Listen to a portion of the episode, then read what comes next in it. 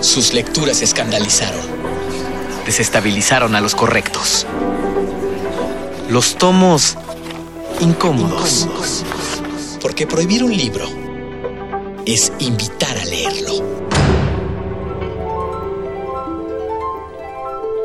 Son muchos los libros que se han prohibido a lo largo de la historia. Algunos de ellos, tan esenciales, resultaron ser invisibles a los ojos de varios. El Principito de Antoine de Saint-Exupéry resultó incómodo para la dictadura argentina entre 1976 y 1983.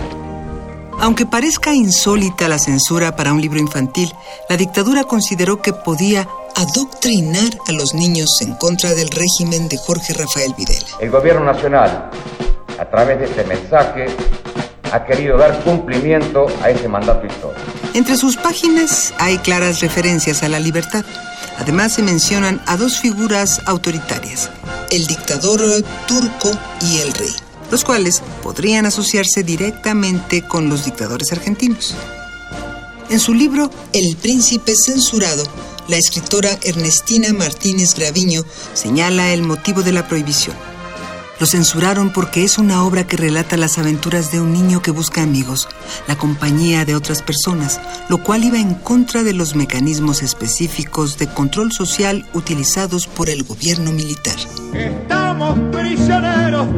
Además, es un libro que estimula la curiosidad, pues el principito nunca olvidaba una pregunta que había formulado. Esto sería perjudicial para el gobierno porque incitaría a cuestionar las decisiones del régimen. Finalmente, las personas mayores de la dictadura argentina cayeron con el régimen en 1983 y El Principito, junto con otros libros infantiles, pudieron regresar a los estantes argentinos. Sus lecturas escandalizaron. Desestabilizaron a los correctos.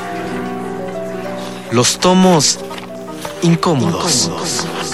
Porque prohibir un libro es invitar a leerlo.